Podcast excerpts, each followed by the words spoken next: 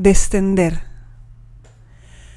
Cuando tan solo restan 23 minutos entre la sobremesa y la partida, ¿cómo, con las tripas aún en pleno pálpito, asistir al llamado?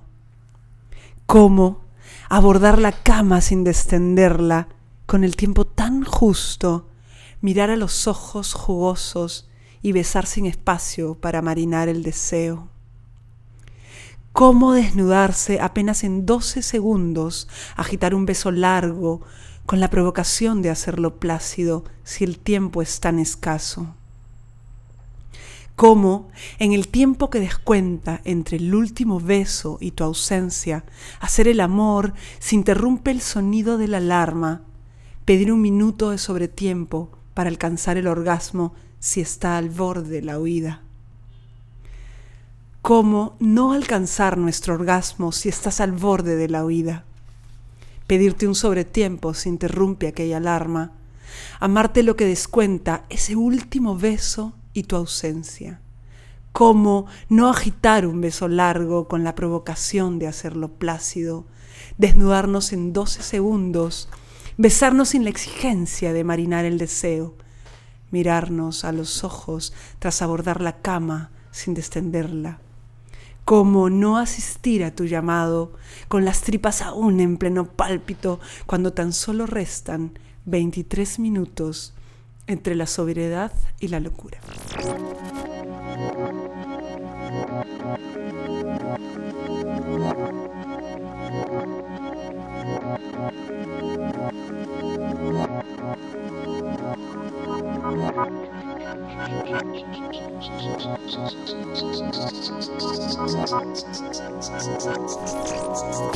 Melissa Getzi Solís, Lima, 1975. Magíster en Escritura Creativa, Universidad Nacional Mayor de San Marcos y licenciada en Arquitectura de la Universidad Ricardo Palma. Publicó el libro objeto Álbum por Abriles 2017.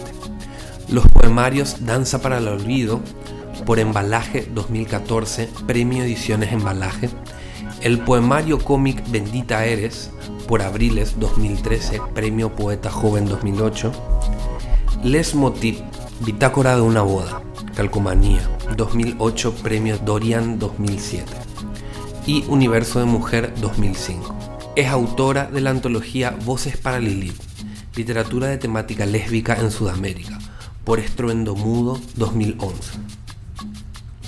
Sus textos son parte de antología de poesía iberoamericana actual. Poesía Sudaca, Ají Ediciones 2018. 69 microrelatos eróticos, Altazor 2016. Poetas peruanas de antología, Mascaipacha 2009, entre otros. Imparte talleres de escritura desde el 2009. Es docente de la UPC. Buenos días Lima, siempre seguimos acá en Lima, acá esta ciudad de catedrales eróticas, casamientos paganos y rebeldía poética. Y hoy nada más ni nada menos que con la gran sacerdotisa de la rebeldía, que es la hija directa de la Universidad Mayor de San Marcos, que viene a romper el patriarcado a fuego y poesía, que es Melissa Getzi Solís. Meli, antes de saludarte, te tenemos que contar que somos Nico Martínez y Omar Beretta. Y juntos seguimos haciendo por los Andes, por las lagunas, por las playas, a fuerza de mate de muña y coca y cafecitos. Así que bueno, estos somos nosotros. Meli, ¿cómo estás? Bienvenida al programa. Estamos felices de tenerte acá en nuestro living andino. Ay, qué alegría, qué alegría. Que pasen estas cosas, qué rico. qué suerte poder despertar un miércoles en la mañana y tener una entrevista tan grandiosa como conocerlos a ustedes, que vengan desde allá. En verdad, estoy feliz, feliz, feliz, feliz. gracias, Omar. Gracias, Nico. Meli. nos leíste un poema. de, dónde? de, qué poemario vendría a ser? De La sublimidad del ordinario. Abriles es mi editorial. Lo, presenté en marzo de este año. Lo último, lo último. Esto es lo último, Bocadito. poemario. Lo último. sí. que tiene su onda, ¿no? Su pedacito a ver, disidente, todo es disidente al final. Lesbianismo, amor romántico y Perú. Qué tridente es, ¿eh? Pincha. La Santísima Trinidad, cuidado. O sea, tipo, te quería preguntar un poquito, porque pasa que en este programa Solemos hablar mucho sobre lo que es el amor romántico, sobre si es una categoría en la que deberíamos o no fugarnos. ¿Qué podemos esperar en torno al amor romántico dentro de tu obra? Es curioso. Para mí el amor es un eje fundamental, ¿no? Casi se hace... El eje, son dos ejes, ¿no? El, amor, pero el amor dentro de la, de, la comunidad, digamos, ¿no? Casi, casi toda mi, todo mi trabajo ha sido alrededor del género. Y del género lésbico y también trans. ¿sí? El, álbum, por ejemplo, tiene su, lado trans, ¿no? Los demás son lésbicos. Y no podía no ser un, eje fundamental, porque yo soy cáncer, o, sea, Julio totalmente, groseramente eh, romántica, ¿no? Más hija de un poeta, entonces mi, no, no podía no serlo, ¿no? Lo que hablábamos detrás de, digamos, de bambalinas era Finalmente, en mi generación, o sea, yo soy de los 70, en el 75, finalmente sí pertenezco a, un cuerpo totalmente conservador. El que yo haya salido de, esa franja no significa que no haya nacido en, una, en un hogar y en una estructura social y poética súper conservadora. ¿no? Lo he tratado de liberar ya, sin embargo, sigo teniendo una estructura heteronormal, digamos, heteronormativa, que que me amarra, ¿no? Pero eh, lo bonito es que siendo de esa generación y al ser lesbiana y al, abrir tantas puertas en mi vida, puedo sí seguir amando, ¿no? En una estructura monogámica, no poliamorosa, en una estructura totalmente conservadora, pero, eh, y con los paradigmas o con, con ese amor romántico convencida de que el amor existe, de que hay que regalarse no, no flores y chocolates, por ahí tengo un poema que trata de eso, ya, pero sí el detalle, el gesto. Eh, no tenemos por qué, si, si tenemos una convicción o, estamos en una lucha por eh, contra lo heteronormado, no tener que perder esa estructura, esa esencia del amor, que más bien roza con lo espiritual, ¿no? O sea, tiene que ver con dos almas que realmente se necesitan y se conectan y si no hay esa conexión porque estás pensando que no puedes amar de una manera, ya estás perdiéndote de gran cosa, ¿no? Yo eh, escribo de del amor y con amor, o sea, no escribo con mi cabeza, escribo con, ah, con mi respiración, con mi cuerpo, con, todo, con todo el amor que, que he podido ser construida a lo largo de los años, ¿no? Creo que es el eje. Claro, porque, o sea, vos hablas también de, esta cuestión en conservadora, donde, donde creciste, donde te desarrollaste. Sin embargo, tenemos poemas como Dios nos salve María, que es un poema donde que, se interviene la, la, famosa oración Dios te salve María, y, se, le, ubica un, una línea de pensamiento lésbico bastante sensual y, o sea, la intervención a esa oración que termina siendo una. O sea, tipo, hay un mensaje político también ahí. Hay un mensaje político dentro de. Nos están llegando mensajes por Instagram acá en directo que dice, por favor que la rece, por favor que la rece. ¿Lo rezo? Dale, por favor. Lo rezo. que lo está así. No, y además, Bendita Eres, ya es todo un poemario estructurado a partir de eh, del cómic, ¿no? El cómic y la poesía lo, lo ilustró Sandra Silva hace muchísimos años, el 2011, el mismo año que que sale Voces para Lilith, y eh, yo intervengo, ¿ya? o en todo caso vamos a decir la voz poética, la voz poética realmente es una niña, es Melisita, ¿no? Meli de bebé, que, que, está en un colegio católico, ¿no? Pero además de monjas, yo no. Esta voz poética sí.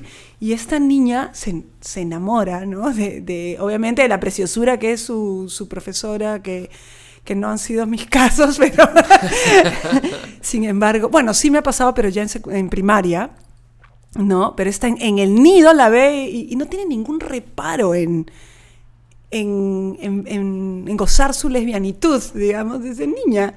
Y crece en esta ciudad utópica llamada Isla Perú, ¿no? Porque no, es, en verdad es una fantasía, ¿no? Entonces se estructuran lo curioso es que los, personajes masculinos todos son animales, ¿no? Son el cangrejito, el conejito, sí. Es muy lindo porque no, me no, fui, no fui consciente de lo que estaba ocurriendo, ¿ya? Y obviamente como es un, un espacio católico, el de, el de Bendita Eres, el del colegio, el del nido. Entonces, evidentemente, ella aprende a orar, pero también luego hay una, una, una no sé si es una sobrevoz o una voz paralela, ¿no? Que es este, la niña que, que dice, sí, pues Dios nos salve María, ¿no? Y lo, y lo voy a rezar mejor. Aquí va. Dios nos salve María, hembra protectora, llena eres de gracia. Llenos tus pechos maculados, amamantaste a tu hijo al nacer. Te amé desde siempre, sin remordimientos. Él está contigo. Bendita eres entre todas, todas, y bendito el fruto de tu vientre dilatado, tan femenino como el nuestro, gimiendo al concebir a Jesús. Santa María, Madre de Dios, sueña con nosotras, pecadoras, ahora y en la hora de la muerte. Así sea. Amén. Están llegando propuestas de matrimonio, reservando que a la Catedral de Lima. así, Acabamos de escuchar Dios nos salve María del poemario Bendita eres, de Eres. Melissa Getzi. Sí. Para dejar bien en claro. Eh, te quería preguntar, Meli, por la antología lésbica que, en el- que se publicó en el 2011, ¿no? Sí, Eh, así es. ¿Quiénes formaron parte? Si nos querés contar un poquito sobre esa experiencia de una antología lésbica Guau, sí. regional, ¿no? Mira, el año 2005 caminaba por las librerías limeñas, ¿ya? Por, por supuesto, siendo lesbiana, estaba totalmente sola, ¿ya?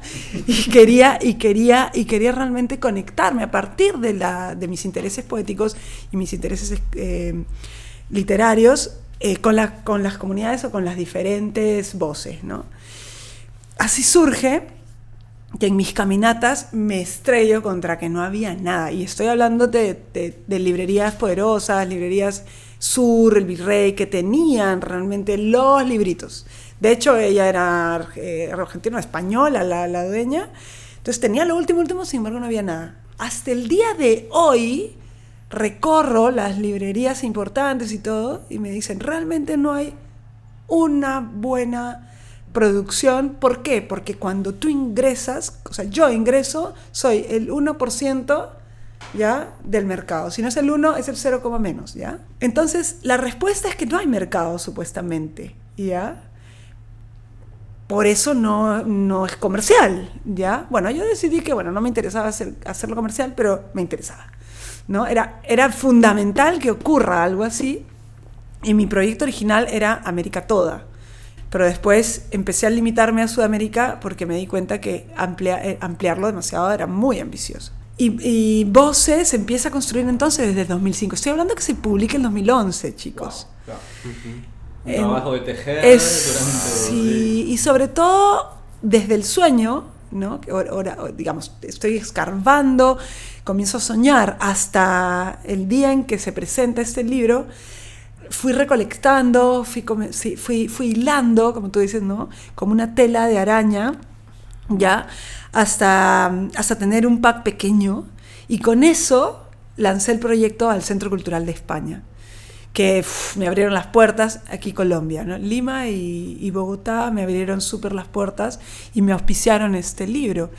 Y luego, claro, se suma eh, Claudia al, al proyecto como ya después de todos los años del sueño ya, ya había que aterrizarlo y Claudia era un, un pack bien paja porque venía de Nueva York, ella es esa marquina como yo, pero ella estaba en Nueva York en, la, en el doctorado ¿no? de, de literatura latinoamericana, me parece, ¿ya? y entonces me propone, Meli, me quiero unir al proyecto. Bien, juntas fuimos elaborando, sumándose a lo que yo ya había investigado, fuimos elaborando una lista larga de, escritoras de muchos países latinoamericanos, ¿no? incluido Brasil, que no es, digamos, hispanoparlante, pero por ejemplo la ausencia de, te estaba comentando Nico, la ausencia de Paraguay, la ausencia de, la, de Guyanas, ¿no? de Surinam, qué sé yo, que en realidad nos parecía re ajeno, no teníamos contactos y todo, ¿no? De Paraguay no sé qué pasó, en verdad, creo que había un- una propuesta, pero se nos cayó.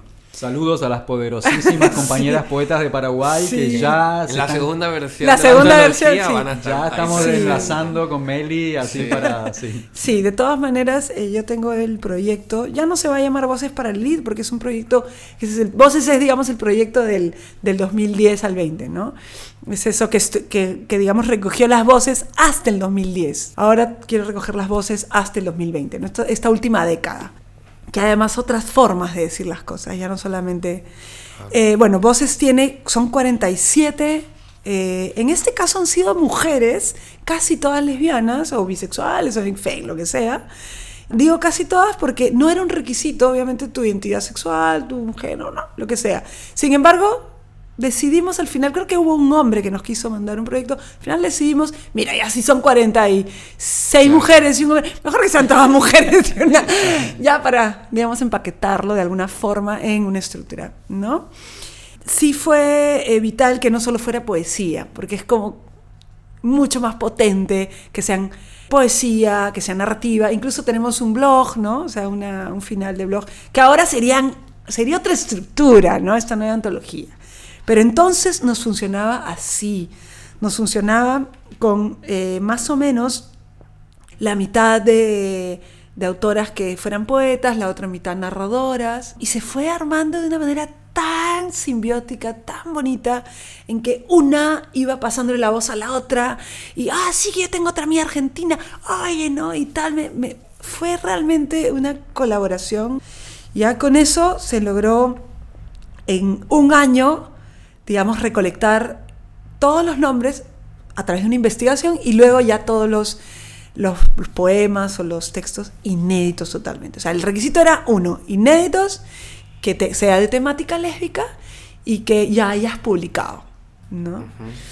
Famoso no, que hayas publicado, ¿no? Y tenemos nombres súper, súper poderosos, ¿no? Como Reina, Rof- Reina Rofé, Susana Gusner, Rosario Kim, eh, Ivonne Coñuecar, Malú Arriola, ¿no? que son ahora nombres muy poderosos. Incluso tenemos mujeres que ya han fallecido. O sea, es súper fuerte ver cómo tú tienes este, este, este grupo, esta agrupación y de pronto comienzan a irse, ¿no?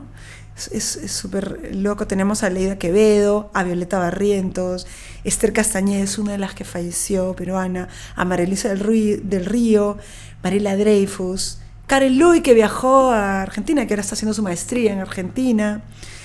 Carmen Ollé, Tilsa Bota, que era entonces lo más joven que existía en la antología, en fin, miles. eh, Jennifer Thorndike, que se ha hecho ya ahora muy famosa. Digamos que ya no pertenece a la al ítem temática lésbica, ¿no? Bueno, está Cristina Perirossi, ¿no? Olvídate, wow, claro.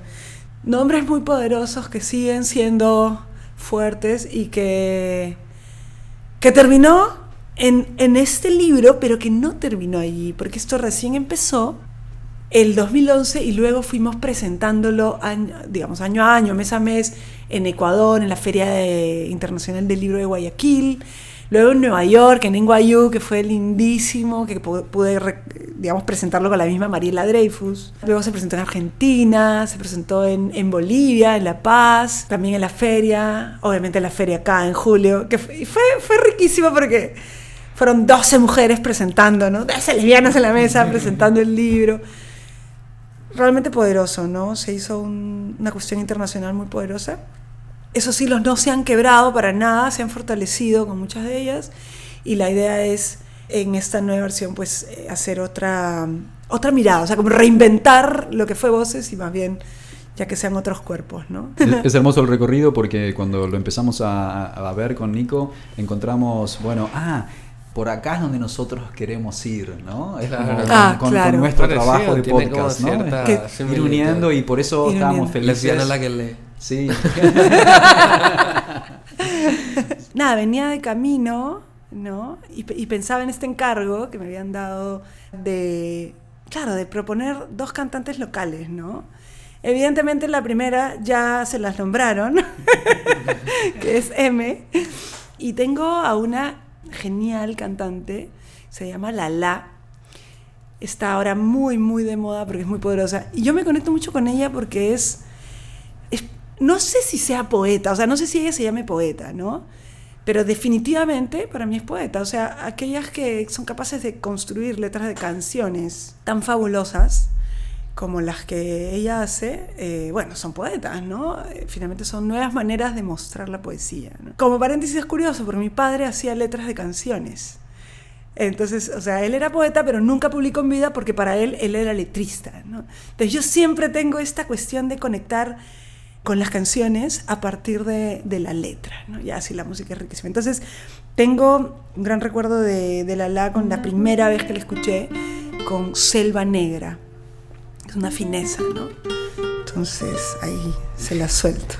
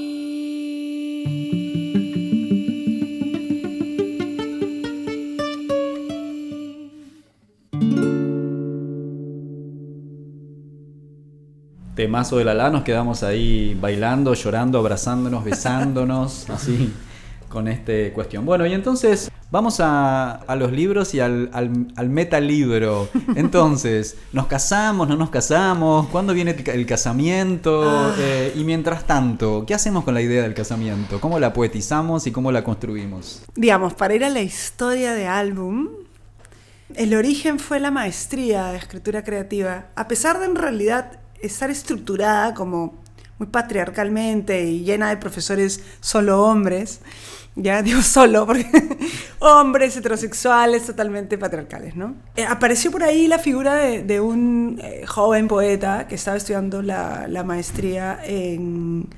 O sí, la maestría en Pittsburgh, que había, acaba de llegar, y abrió una franja diferente en esta maestría. En realidad fue un regalo que no volvió a ocurrir.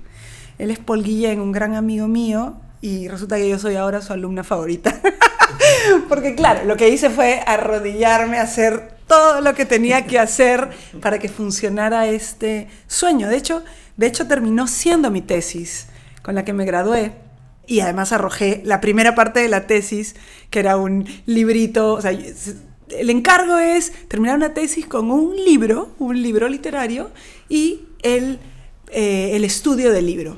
Y este otro, pues, había, avanzado la tesis, había terminado seminario 1, ya, pero de nada salió el 18 cuando el, grupo de poemas era totalmente serenos, espirituales. Nada, llegué a esta clase de, de, mecanismos, se llamaba Mecanismos de Producción Textual 1. Ya. y claro, se sienta Paul, le comento el tema, no, este es mi tema y quiero trabajarlo el, el- el tema 1 de tesis totalmente normado y es como se queda callado y ¿ah? o sea Melissa Getzi, poeta lesbiana que ha trabajado con género, me estás hueveando, o sea, me estás diciendo, ¿no? Ya, ya, bueno, tengo entre la manga otra cosa. Entonces dije, bueno, en realidad lo que quiero hacer, pero no me atrevía, ¿no? Por estar dentro de la estructura sanmarquina. Y fue, eh, sí, en verdad, estuve leyendo las noticias. Justo cayó el 2015. El 2015 la unión civil fue rechazada en, nuestro país. Sigue siendo un, sueño utópico. En, en ese momento, en ese mes, había ocurrido, estábamos también en el marco de las elecciones. Entonces había un contexto político difícil. Había, acababa de ocurrir un rechazo de la unión civil y Melissa estaba estudiando su maestría, estaba queriendo hacer su, su poemario espiritual y su tesis este, tontita, ¿no? Entonces reacciono yo ante esa noticia y le digo, bueno, en realidad quiero hacer este tema, ¿no? Así es que esa fue, ese fue, esa fue la semillita con la cual álbum se forja y durante todo ese semestre me obsesioné totalmente con álbum. O sea, no dormía pensando en álbum. no- obviamente no comenzó con, con- con- con el nombre álbum, sino decía álbum de una, de una, de una boda que nunca pudo ocurrir o, o quieres casarte conmigo, algo así. Creo que comenzó con quieres casarte conmigo. Y se fue construyendo, es un poemario documental, quiere decir un poemario que está construido a partir de noticias, de documentos. ¿Ya? Entonces comenzó con la noticia de, de aquel entonces, la Keiko Fujimori había, se había contradicho, ¿no? Entre, contradecido entre entre lo que dijo en Perú y lo que dijo eh, respecto a la unión civil en, en Estados Unidos, ¿no? en, en unas charlas, en conferencias. Entonces me hervía tanto lo que estaba pasando en la política peruana, ya me hervía tanto que dije, no, yo, esto es una primera parte, ¿no? Y comencé a investigar y a documentarme sobre noticias y comencé a armar una, en realidad como, como muchos documentos o mucha información que al final terminaron siendo una historia, ¿no? La historia de, de esta niñita, ya que se, nuevamente eh, empiezo como, como, como con Bendita Eres, ¿no? Con esta niñita, pero esta niña luego, al momento en que llega realmente a querer casarse, pues estrella contra, contra este pueblo llamado Perú, ¿no? Terminaron siendo una serie de imágenes, de poemas sueltos y todo, y no, no encontraba cómo unirlos hasta que gracias a mis amigos de la maestría, brillantes, me dijeron, pero Meli, no hay un hilo conductor, o sea, ¿por qué no es un producto, algo que realmente los una? Están sueltos y se me ocurrió, ah, ok, ¿qué pasa en una boda? heteronormada, ¿no? ¿Qué pasa? Siempre tienes un álbumcito de recuerdos, ¿no? La típica, la- siempre la mujer, ¿no? Que colecciona, que el partecito, que, lo, que el, el- el- qué sé yo, mil detalles que, que vas coleccionando además de niña, ¿no? Y este es un, un álbum que colecciona desde, desde jueguitos hechos en, origami, ¿no? Que supuestamente pues se regalaban entre las protagonistas o les protagonistas que son ella y ella, ¿no? Tiene como los botoncitos en donde juegan. Al, al comienzo se armó como, una, como un juego, ¿no? Si gustan, en algún momento puedo eh, contar algunas, eh, leer algunos textitos. Y eh, se fue armando el álbum a partir de, de toda esta bilis, de toda esta cosa que tenía aquí adentro fuerte, de no poder casarme. Al final, no es que, es que no sé si me quiero casar, pero lo que sí quiero es poder casarme. ¿no? O sea, tener la posibilidad de decirle, mi amor, nos casamos, va- vamos un ratito, ¿no? Sí, y si no me caso es porque no y si quiero, no, porque no, me da la gana, porque no, no porque no me dejan, ¿no? O sea, no hay nada más feo que lo, de, lo, de lo cual eres preso, ¿no? Entonces se fueron recogiendo las memorias de las muñecas que le cortabas, el- la ibas vistiendo, ¿no? Y de, la manera en la que tú la vestías, iba siendo más mujercita y qué sé yo. Entonces ahí comienzo a jugar con, con cómo, cómo si estás desnuda y luego te vistes, o sea, cómo las niñas visten a esa cuerpa y por eso se convierten en niñas o niños, ¿no? Entonces eh, se fue construyendo todo un discurso que, para resumir un poco, está más o menos organizado como en, en cuatro tiempos, ¿no? El primer tiempo es el de la niñez, que esta niña, ¿no? Tiene este, este, este enamoramiento con su amiguita del cole y qué sé yo. El segundo momento es el, el, el- momento de en el que se reencuentran, porque ella, ella viaja, digamos, ¿no? En el que se reencuentran y ya están en Perú, o sea, ya están viviendo una condición en donde no hay cómo casarse, se reencuentran y se aman y se proponen amarse, ¿no? Se proponen una boda, ¿no? Luego viene un tercer momento, que es el momento espiritual. Ahí es donde conecto con el anterior tema de tesis. Eh, ¿Por qué espiritualmente ser o no ser gay, o no ser, o no ser trans? Y finalmente cae el momento político, ¿no? El momento en el que incluso tengo poemas que no son, no son poemas como por ejemplo eh, recortar una escarapela y hacer un símbolo de igualdad, ¿no? Y preguntarme, igualdad con interroganto, ¿no? El momento político en donde, en donde juego con, con poemas en- enteramente políticos y totalmente irónicos. Y al final, al final, al final, ya es la boda, la boda, ¿no? Ya es el último, la última parte en la que en la que hay como los preparativos y 10 consejos para una boda imperfecta, ¿no? El edicto matrimonial, el- los juegos de, de shower, ¿no? Y por supuesto está el parte de la boda, ¿no? ¿Cómo no? El parte de, de una amiga, ¿no? que le di la vuelta y tiene todo un simbolismo. Al final, el plano de la ceremonia, ¿no? Y finalmente todo esto viene a ser parte de un contexto poético. O sea, ¿quién dice que no es poesía, no? Y cómo no, al final, por supuesto, está el acta de matrimonio, ¿no? En donde, pues, en los cuadraditos pongo versos, ¿no? Porque como no se puede uno casar, no queda más que llenarlo con poesía, ¿no? Esto es un, es un álbum de recuerdos. Mi exploración fue, primero, hacerlo libro objeto, porque no era un libro tradicional, no se podía imprimir. Incluso fue colaborativo, toda esta, el- la carátula eh, son mandalas pintados a mano por amigas, amigos, amigues. Son 50 diferentes carátulas, ¿no? Todo esto está hecho a mano. Y claro, tiene los colores de la bandera, pero muy sutilmente, ¿no?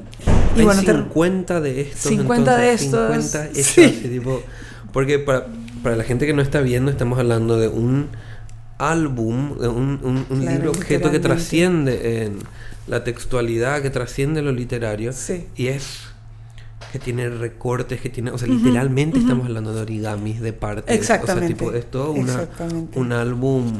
La, la, la, la poesía que va un poco más allá también de, de- del verso nada más, ¿verdad? Que, pues, que aparte eh, está lleno de verso también, ¿verdad? En ¿Qué ese, es poesía? en ese, en ese taller sí que es poesía, pues, la dura, la,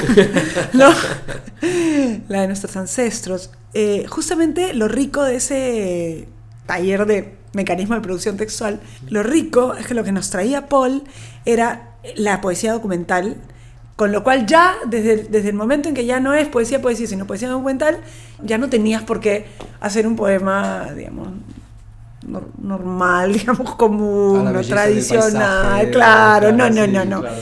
nos enseñó muchos, muchos autores que intervenían textos, ¿no? Eh, fuimos desde los dadaístas, desde los vanguardistas, de la, la poesía concreta que me volvió loca, desde Juan Luis Martínez, que es maravilloso, un chileno maravilloso. Entonces, después de estudiar eso, después de estudiar estos grandes, ¿cómo, cómo hacer algo tradicional, no? Y es interesante cómo se enlaza con el podcast de Vicu Villanueva, nuestra querida Nuestra amiga querida aliade Vicu. Vicu Villanueva, donde dice resistir o eh, protestar, no siempre desde el lugar de la dureza y del enojo y de ir a prender fuego a las cosas, sino también desde el arte y de la risa, Exacto. como hace nuestro maestro Luca Fauno. Luca Fauno, Y bueno, y ella lo hace con canciones, eh, con el ukelele, Con el ukelele. con una melodía muy simple y te va diciendo unas cosas tremendas. Claro. como Disneymiento. Claro, Publicitame esta. Publicítame Qué esta, habla sobre la democracia, sobre Y, los esta, y este libro que tiene esta, en apariencia, inocencia de los colores y la puntilla y las jueguitos de niña y no sé qué, pero bueno, está gritando que hay, aquí hay un montón de ciudadanos bajo la constitución que están excluidos de un derecho esencial que el Estado y las iglesias le retasean. Es tan mezquino pensar que. Y yo me siento tan avergonzada al ser peruana y no estar dentro de los países que ya tr- trascendieron a estas. Ay, a estos discursos. Otra, otra la discusión. O sea, te No, y, y el poder No, simbólico, ¿no? Porque también desde, distintos lugares del largo político te pueden decir, bueno, el matrimonio es una institución burguesa, etcétera. Sí, está bien, pero desde lo simbólico, ¿no? Es como que poder ir de la calle con tu novia, con tu novia, con tu novio y si la, saberte decirle a la policía, mire, esta, esta, esta es la ley, Lógico, ¿no? Claro. lógico. Entonces, Melissa, álbum, álbum es de Abriles. Sí, ¿no? sí, sí, sí, De sí. Abriles, Abriles es tu proyecto editorial. Lo que leí es que es un proyecto editorial que busca también eh, cómo activar la visibilidad, Sí, ¿no? sí, sí, sí, ¿Me puedes sí. comentar un poquito más sobre Claro, claro. Digamos, abierto a otras posibilidades, pero lo, de hecho la palabra abriles con L mayúscula sumando es como el despertar, el abrir Ah, lésbico, ¿no? La posibilidad es Ahora de sí, Abrir y les, les. Ah. Ajá, abrirles y abrirles, ¿no? Es el- el- la apertura lésbica. Entonces, en principio me, me autopublico, ¿no? Pero además estoy muy abierta a proyectos como lo que sucedió con Voces para el Lead, ¿no? Que es parte desde Abriles, parte desde mi editorial, y claro, se une a una editorial más, digamos, más fuerte que lo consigue constituir, ¿no? El, el proyecto que viene, probablemente el del 2020, sea Abriles también con otra, con otro sello. La dejo abierta al nombre para que puedan sumarse otras categorías, puedan sumarse. Pero el, el origen, la semillita, es lo lésbico y lo literario. Danza para el Olvido es un proyecto también de Abriles, ¿no? Danza para el Olvido sí Abriles Ujú. y que tiene dos ediciones porque tengo la edición colombiana que es la que ganó el, el premio embalaje Ujú. y me lo publicaron ellos y yo sí ya aquí hice la, un año después ya hice la, la edición peruana. Porque claro yo tenía 40 libritos de, de la colombiana es lo único que me mandaron. 49 ya. A ver si lo, si lo resumo es el proyecto es un poemario a partir de mis vivencias como tallerista en, en la cárcel de máxima seguridad, dígase de presas políticas. Eh, les hice unos talleres a, a las a, a MRTistas, conocidas de hecho, a um, senderistas, y en verdad yo quedé más tocada que ellas, en realidad el taller fue para mí, ¿ya? Y, y, eh, escribirlo es, una, es, a partir de esta enlace que tengo con, con la bailarina, bueno, famosísima, ¿no? Este, senderista, era como la que cuidaba a Abimael, Maritza Garrido Leca, digamos, tengo contacto con ella, me inspiro en su personaje, pero además en mí también como poeta, ¿no? Y, e invento una bailarina que es poeta y que está en mi taller, digamos, en, en la sede, ¿no? En la bibliotequita de 2x2, en donde digamos los talleres, pero esta se enamora, se vinculan, ellas dos se vinculan, ¿no? Digamos, yo con, ¿no? El yo poético, digamos, la... Pero Danza el Olvido está escrito por, por la bailarina. O sea, me invento que está escrito por ella, ¿no? Ella es la voz realmente principal, la voz poética, que le da sus poemas para que los publique, digamos, a Melissa, ¿no? A la chica de la que se enamora. Entonces esa es la historia. Y es la dualidad entre lo que sucede dentro de la cárcel, son los poemas pares, y los impares lo que sucede en el amor entre ellas dos. Fue mi recurso para eh, incrustar el amor, ¿no? Dentro de una realidad. Quería hablar de la realidad y no solamente que, la, que, la, que se hablara del amor. Quería hablar de esa realidad, ¿no? Entonces, por eso digo que es lo más serio que he hecho. Bueno, Meli, muchas gracias por tenerte. Un verdadero placer tenerte en Puto el que lee. Todos los libros que nos trajiste, tener, Oh, tener sí. álbum en las manos, así, voces para Lilith, realmente. Sí, sí. Es toda una experiencia, eh, tipo puto el que lee, puto el que toca, puto el que desprende el Sí, origami. puto el que o sea. toca. Aquí es el que toca. Bueno, prepárense que nos vamos con un montón de material ahí de vuelta para el pago. Vamos a traer muchos libros, muchos lazos para hacer, promesas de viajes, encuentros, congresos y bailes. Bueno, y ya que la tenemos a Meli en la casa, te pedimos que nos musicalices la salida de este episodio. Bueno, que mi onda no es tan la, la dramática y todo, pero me encanta esta cantante y esta canción es fabulosa. Se llama El viaje y es Danitze, cantante peruana. Cuando el viaje sea feliz mirando las calles a las que no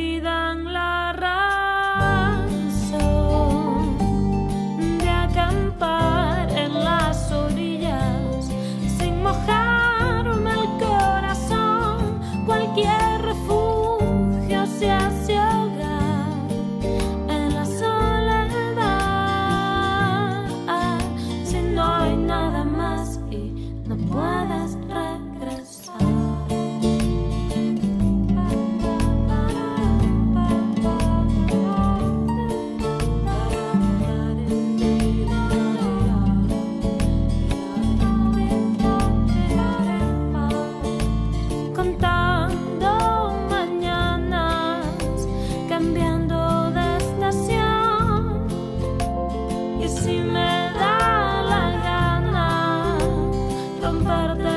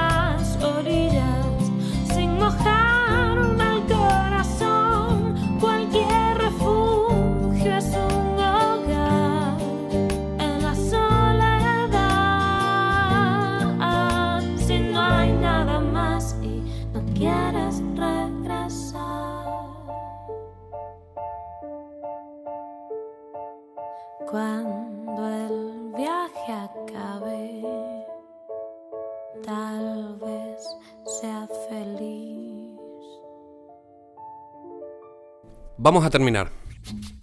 Somos Nico Martínez Y Omar Beretta. y juntos hacemos el programa Puto el que lee. Suscríbete a nuestro canal de podcast. Los links a autores, músicas, videos y otras cosas, chulis y puretes, que se mencionaron en el programa, los colgamos en nuestras redes. Seguinos en Facebook y Twitter, arroba puto el que lee 108. Y en Instagram, arroba censurado108. Ahí también podés mandarnos la info de tu novela, poemas, obra de teatro, perfo, concierto o gacetilla de prensa que quieras difundir. Y también acciones de defensa de nuestros derechos, info sobre HIV, etc. También podés seguirnos en Spotify, hashtag puto el que lee, y en la cuenta de SoundCloud de Onda Jadú del Centro Cultural de España Juan de Salazar. Y en el iVoox de Radio Heterogénea. Producción general, puto el que lee. En Asunción nos da de comer Mango Tango Food. La cortina musical de nuestro programa es el tema Zona Roja de Mnesis. En el Año Internacional de las Lenguas Indígenas nos enseña guaraní la Casa 1073. Agradecemos especialmente a, Octavio Linares, responsable de nuestra tecnología en sonido. a Nico Granada y al equipo del surtidor por la edición. Para toda Sudamérica, Educación sexual integral y laica. Hasta la próxima.